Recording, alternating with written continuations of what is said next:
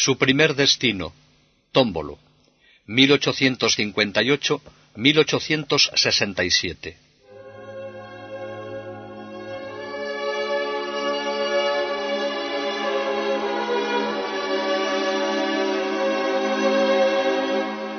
En noviembre de 1858 recibió el joven sacerdote José Sarto el primer campo de su actividad sacerdotal. El obispo de Treviso le destinaba como capellán coadjutor de la parroquia de Tómbolo. Allí partió tan pronto como se lo permitieron sus asuntos familiares. A aquella parroquia entregaría los mejores años de su juventud sacerdotal. Para un ambicioso, el destino del sacerdote José Sarto no era nada envidiable. ¿Qué era la parroquia de Tómbolo? Si alguien pensó que no eran los mejores comienzos para escalar los más altos cargos de la jerarquía eclesiástica, se equivocó. Claro que este joven sacerdote no pensaba en cargos, sino en entregarse de veras a Jesucristo y ganar almas para él. Tómbolo era una aldea de campesinos sobrios y laboriosos, de negociantes de ganados una población honesta, con familias numerosas, una raza vigorosa y sana. Estaba situada en la provincia de Padua y en la diócesis de Treviso. El párroco, don Antonio Constantini, era un sacerdote íntegro, de gran talento y experiencia de la vida, el cual, apenas vio al joven coadjutor que le llegaba de Riese, creyó hallarse ante un don preciado que le hacía su obispo. Lo que más le llamó la atención fue aquella sonrisa que reflejaba una bondad sin límites. Esta primera impresión pudo confirmarla más tarde, y no temió en escribir.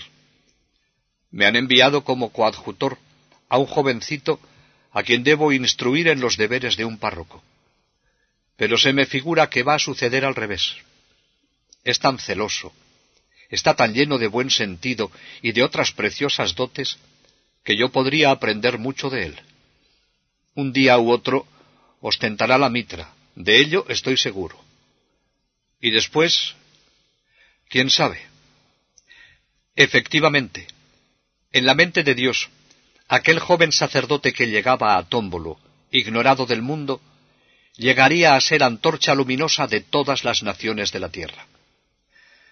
El párroco, don Antonio Constantini, amaba a su pueblo y siempre estaba dispuesto a ayudarle pero su pobre salud no le permitía hacer cuanto quería. Su amor a la música y a los estudios bíblicos y patrísticos eran los mismos de su joven coadjutor. Coincidencias que, unidas al hondo aprecio de las cualidades que muy pronto supo descubrir en él, le llevaron a quererle y considerarle como a un hijo. El recién llegado se puso a disposición del párroco, y muy pronto se estableció entre los dos una cordial colaboración. Se amaban, se comprendían y sentían uno por el otro veneración y respeto. Tenían los mismos gustos, los mismos sentimientos, las mismas aspiraciones, idénticos pareceres, los mismos propósitos. A pesar de su alta estima y del reconocimiento del valer de su coadjutor, el buen párroco hacía lo posible por cumplir la misión que se le había encomendado de preparar al joven sacerdote. Don Antonio era un hombre de vasta cultura y eminente teólogo. Tanto al párroco como al coadjutor les gustaba la oratoria. Don José Sarto llegaba muy bien preparado, y además tenía especial inclinación por la lectura, que es un buen medio para cultivar la oratoria. Antes de hablar en público, el recién llegado leía sus sermones al párroco, que le hacía cuantas observaciones creía oportunas. Don José Sarto escuchaba con gran atención y con humildad y docilidad seguía los consejos de don Constantini, el cual deseaba que su joven coadjutor se convirtiera en un buen orador sagrado, y no tardaría en ver cumplidas sus aspiraciones en su aventajado discípulo. Lo que predicaba don José Sarto era el Evangelio, pero lo predicaba con la fuerza de un temperamento que cree y vive lo que dice. Ponía tanto ardor en lo que decía que convencía, que suscitaba la admiración y llegaba al corazón de cuantos le oían.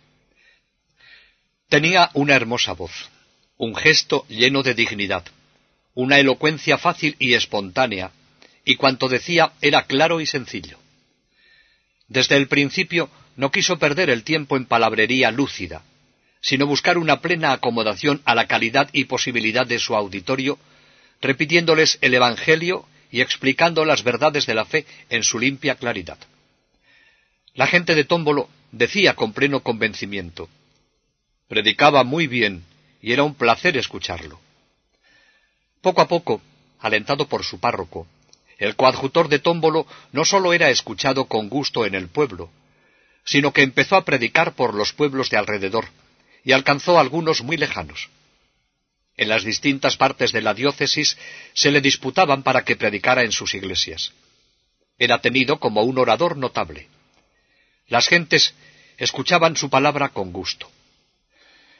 Don Constantini no podía menos de sentir una gran satisfacción, y en tono de broma que ponía de relieve la alta estima en que le tenía, le dijo Así me gusta, mi querido don José, pero no me parece demasiado bien que el capellán aventaje al párroco. Cuando años más tarde don José fue nombrado párroco y llegaban a Tómbolo noticias de los éxitos que alcanzaba en la predicación, don Antonio escribía lo que de corazón sentía. Dios ha hecho fructificar aquellas semillas que el más ardiente amor sembró. Si fuera posible quererle más, le querría. Solo una cosa temo por él, que gaste su salud.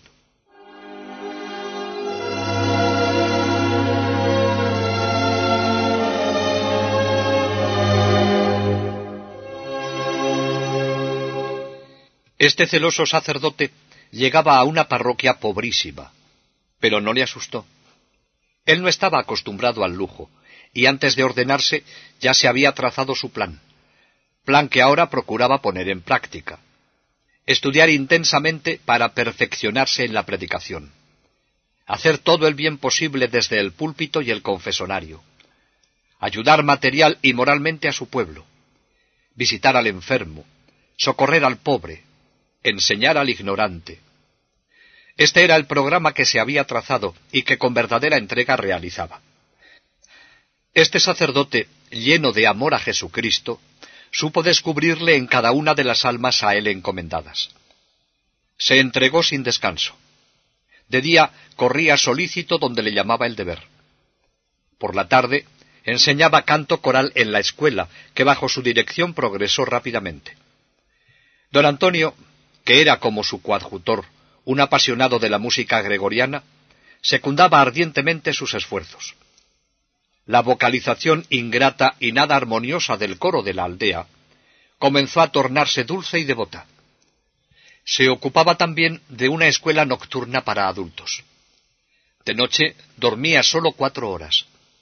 Y es que dormía poco, porque estudiaba y rezaba mucho. Pronto y sagaz, por educación y por naturaleza, para conocer mejor los deseos y aspiraciones de todos, se dejaba caer de vez en cuando, con una confidente amabilidad, entre los corrillos de hombres y muchachos.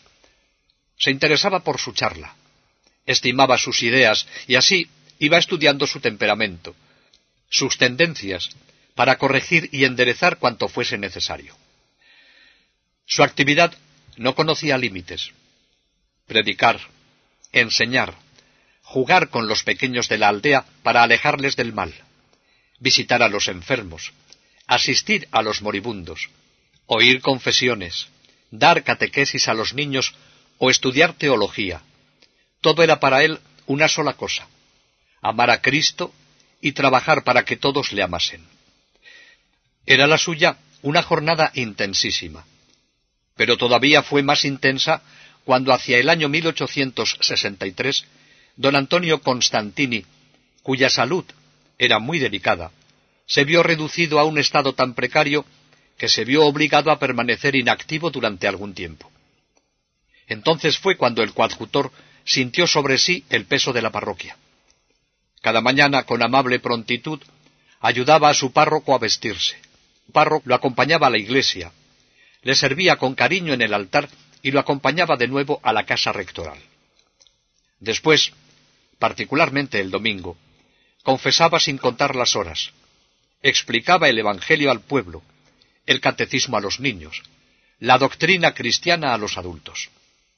Visitaba a los enfermos, asistía de día y de noche a los moribundos y no medía los sacrificios ni ponía atención a la excesiva fatiga, ni se preocupaba de las inclemencias del tiempo, de la dificultad de los caminos y de la distancia. Y a la vez tenía que pensar en consolar miserias, en dar lecciones a los muchachos que tenían inclinación hacia el sacerdocio, en invitar a las gentes al cumplimiento del deber, en ayudar a fomentar la paz en las familias, en animar a todos a hacer el bien. Tenía además que asistir a su párroco, a quien dedicaba las atenciones más afectuosas, con un sentimiento de caridad tan exquisita como no es posible imaginar. Todo el pueblo estaba maravillado, y se preguntaba cómo aquel coadjutor podía resistir sin caer enfermo un trabajo tan agotador y constante.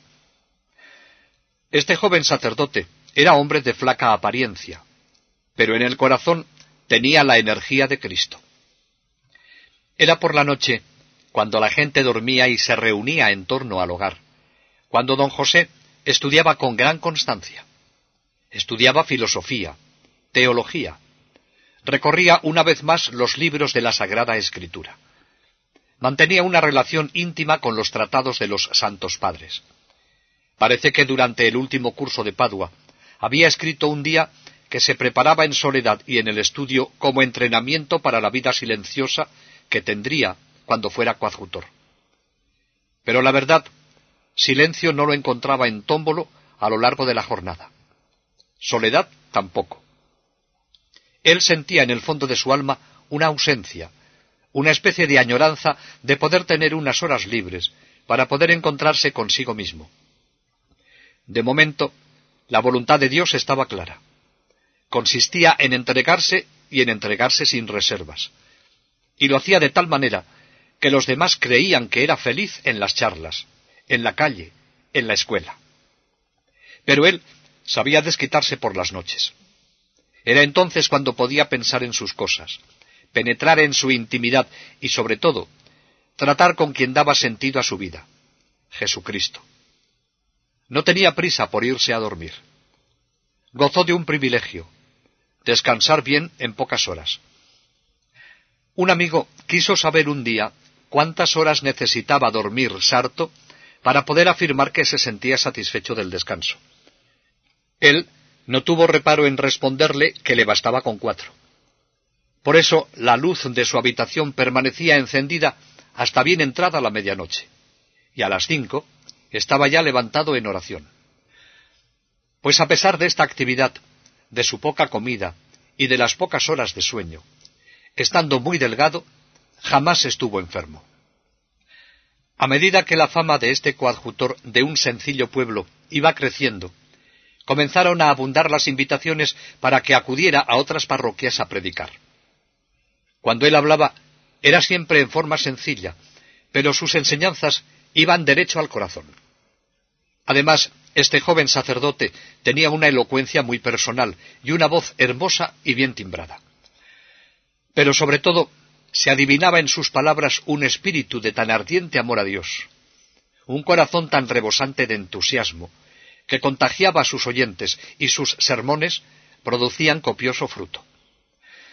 Los sacerdotes de los alrededores, admirados de la prodigiosa actividad y del profundo espíritu sacerdotal de don José Sarto, lo llamaban o le nombraban el coadjutor de coadjutores, algo así como cabeza de los coadjutores. Sarto, con su charla chispeante, encendía graciosamente las conversaciones. Todos sabían que en cualquier momento podían contar con él. Y más de una vez pudieron comprobarlo, ya que con frecuencia era solicitado para predicar. En una ocasión fue invitado un sacerdote a predicar en una fiesta solemne en el cercano pueblo de Galiera. Y la misma mañana de la fiesta solemne les falló el predicador. El conflicto era grave y no veían cómo solucionar el problema. Don Carlos Carminati, coadjutor de Galiera y amigo de don José Sarto, dijo con toda seguridad Yo lo arreglaré. Inmediatamente aparejó una calesa y salió para Tómbolo. Era domingo. Llegó a Tómbolo a mediodía, cuando don José estaba a la puerta de la iglesia y se disponía a entrar para dar el catecismo a los niños. Se extrañó de ver en domingo por allí a don Carlos. Este le dijo, Ven conmigo, que tengo que hablarte. Fueron a la casa parroquial, le contó su apuro y le pidió que fuera con él a Galiera a predicar. Naturalmente se negó, pero don Antonio intervino a favor de don Carlos, y quieras que no, le introdujo en la calesa y al trote regresaron a Galiera. Al llegar, le introdujo en una sala vacía con papel y lápiz, y una hora después fue a buscarlo para llevarlo a la sacristía, para que subiese al púlpito a predicar. El sermón fue tan elocuente y apropiado que lo que en un principio se consideró como una desdicha fue motivo de júbilo para el pueblo. Don Carlos no podía disimular su satisfacción. Pues esto es sólo un ejemplo de las muchas veces que este sencillo coadjutor fue llamado desde distintos puntos, y sus palabras no sólo eran acogidas con agrado, sino que producían mucho fruto en cuantos le oían.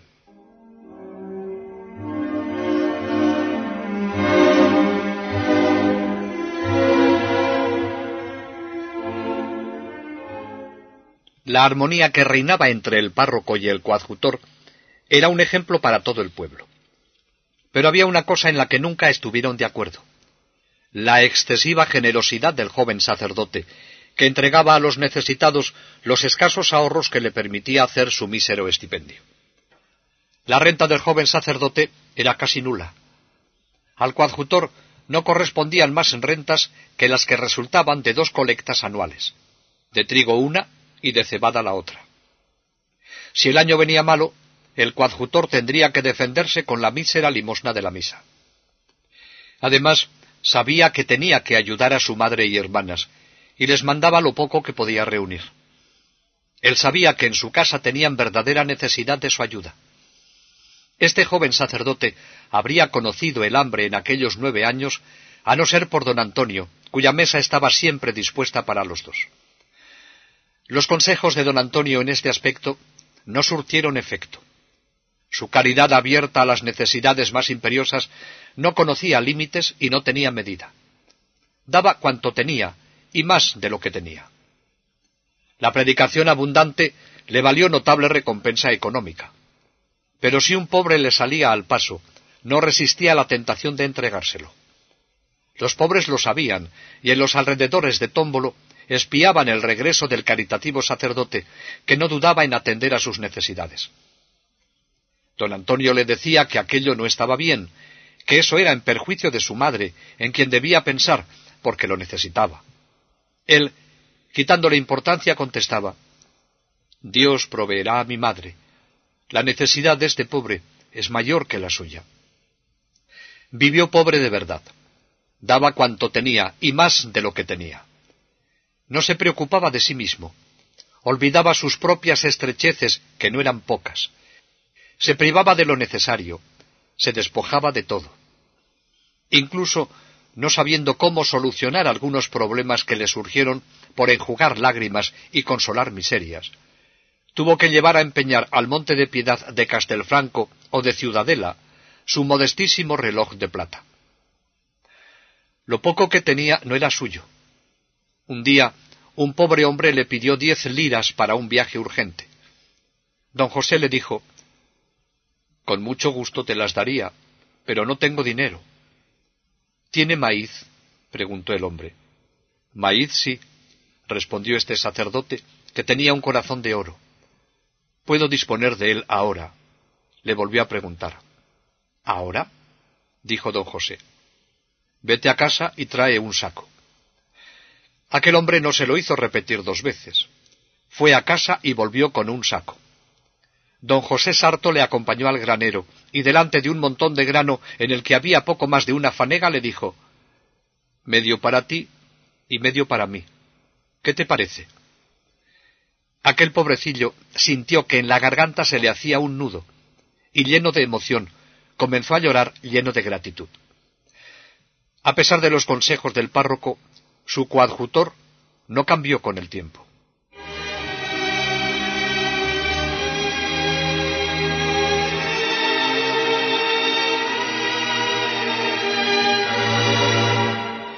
Ya llevaba don José Sarto ocho años en Tómbolo, y la situación de este coadjutor tan valioso no variaba. Él no se preocupaba, ni poco ni mucho, por lo prolongado de su estancia entre los tombolanos en calidad de coadjutor.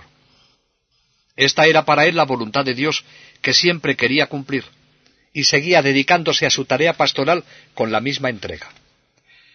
Pero no todos estaban tranquilos. Entre ellos, su párroco, don Antonio Constantini, que consideraba si no tendría él la culpa de que a don José no le hubiera ya llamado el obispo para encomendarle una gran parroquia. Él quiere mucho a su coadjutor. Si pudiera quererlo más, más lo querría. Pero su cariño hacia él no justifica retenerlo a su lado. Don Antonio sabe que don José, al frente de una gran parroquia, sería un párroco inimitable. Tiene una vida por delante y es mucho el bien que puede hacer. Decidió hacer algo para darle a conocer en las altas esferas. Pronto se le presentó la ocasión. Un día de 1866 come en su casa un canónigo de Treviso, Marangoni, profesor de teología en el seminario. A la mesa han coincidido con don Antonio, Marangoni y don José, dos coadjutores de parroquias vecinas. Están terminando la comida cuando unos niños reclaman la presencia de don José. Este pide disculpa, se despide del canónigo y sale con los muchachos. Sin duda es don Antonio quien hace recaer la conversación sobre su coadjutor. Se lamenta ante el canónigo de que lo tengan tanto tiempo allí siendo un sacerdote en todos los órdenes, llamado a hacer tanto bien. Se atreve a afirmar que en toda la diócesis de Treviso habrá pocos párrocos del temple de este coadjutor del Gaducho. Los dos coadjutores, amigos de don José, no temen afirmar lo mismo. El canónigo Marangoni dice que quizás se deba a que como Sarto ha estudiado en el seminario de Padua, no le conocen bien en Treviso, y sea esta la causa de que haya permanecido oculto tanto tiempo. Después de reflexionar unos momentos, preguntó a don Antonio ¿Cree usted que puede predicar en la Catedral de Padua para la fiesta de San Antonio? Ciertamente, contestó don Antonio con todo convencimiento. Pronto llegó una invitación al coadjutor de Tómbolo para predicar en la catedral el sermón de San Antonio. Este tuvo sus dudas antes de aceptar, pero don Antonio le insistió para que aceptase. Llegó el día de la fiesta. Don Antonio no podía asistir debido a su estado de salud, pero seguro del éxito de su coadjutor, mandó a algunos amigos para que asistieran y le contaran después.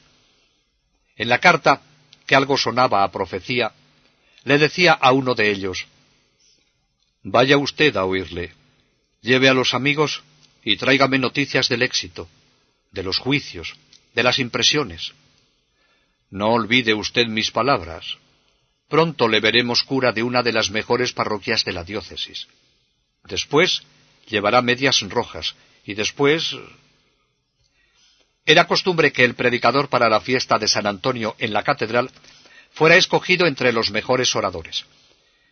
Por eso la gente recibieron con gran extrañeza y cierta desilusión la noticia de que aquel año habían encargado el sermón a un joven sacerdote coadjutor de una parroquia rural pero nadie dejó de asistir a los solemnes oficios. Cuando don José Sarto subió al púlpito y empezó a hablar, todos quedaron admirados por la belleza y devoción de su discurso que a todos impresionó vivamente. En la sacristía, Marangoni le dio un abrazo, y el deán del Cabildo le encargó para el año siguiente el sermón del Beato Enrico, la fiesta mayor de Treviso. Cuando don Antonio se enteró del éxito obtenido lloró de alegría y al mismo tiempo sintió que era el comienzo de una despedida. Su querido coadjutor no duraría mucho tiempo en Tómbolo, pero él no era egoísta, no miraba por sí mismo a pesar de su precaria salud y lo que para él suponía el tener a su lado a un sacerdote tan fervoroso, celoso y caritativo. No tardaría en hacerse realidad lo que don Antonio deseaba para su coadjutor, que supondría un gran desgarrón para él.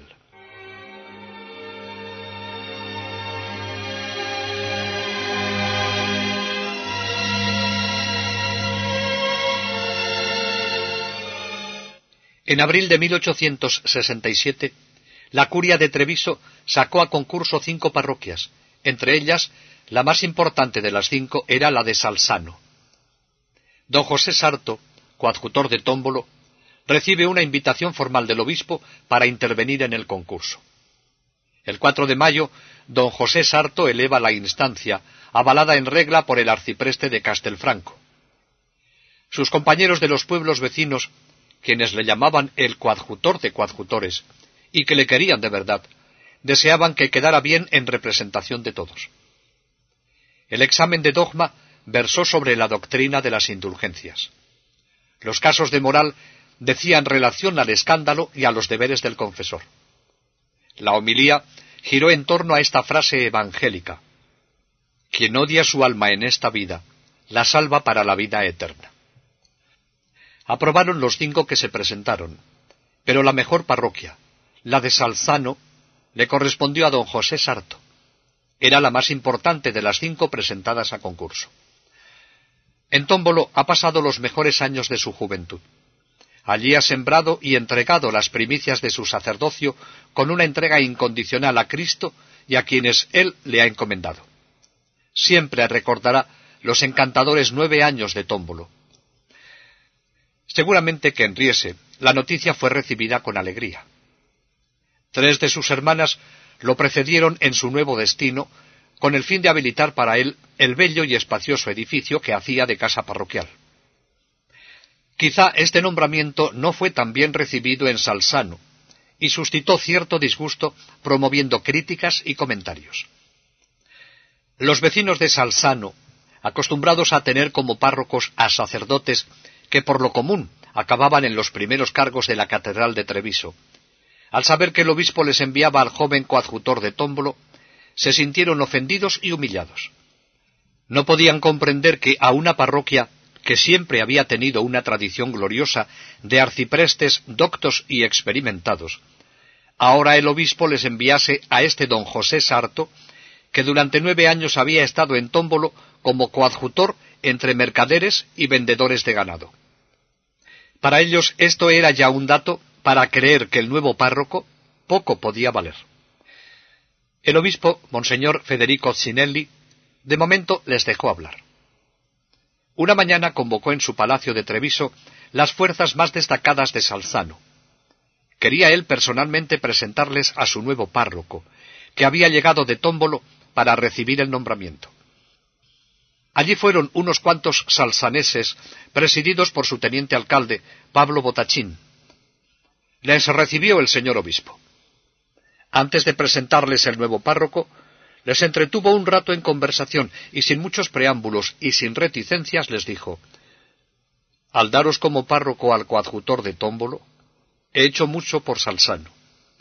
Os he dado un párroco de oro, aunque no tenga especiales aureolas o colores heráldicos. Id, y los hechos os harán cambiar de opinión.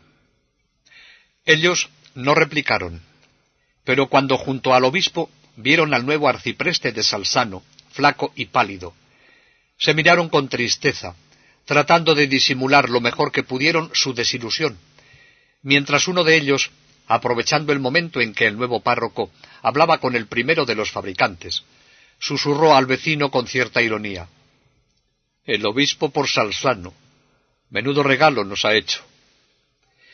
Quienes estos juicios hacían, dejándose llevar de las apariencias, no tardarían en cambiar de opinión, cuando poco después pudieron contemplar a aquel joven sacerdote entregado a su tarea de pastor de almas. Y no eran sólo los fieles de Salsano quienes opinaban que aquel sacerdote no tenía la categoría que exigía la parroquia a la que le habían destinado. Varios curas del contorno pensaban que Salsano merecía otro rector que aquel joven de treinta y dos años coadjutor de Tómbolo. Contaba por entonces Salsano unas dos mil almas, gente buena y pacífica, dada casi por entero al cultivo de la llanura en que el pueblo está situado. Pertenecía a la provincia de Venecia y a la diócesis de Treviso. Salzano tenía ganada buena fama ante el clero, y el paso por la parroquia suponía una oportunidad para alcanzar puestos elevados. Seguramente este fue el motivo por el que algunos sacerdotes, se sintieron molestos por el nombramiento de don José Sarto. Quien sí tenía un criterio exacto de la valía del que durante nueve años fue su coadjutor, era don Constantini, quien escribió una carta a un amigo quejándose de quienes miden los individuos por el peso específico de sus cuerpos, por la voz entonada y el grosor del anillo. Él estaba bien seguro de que don José Sarto le vendría ancho a Salsano.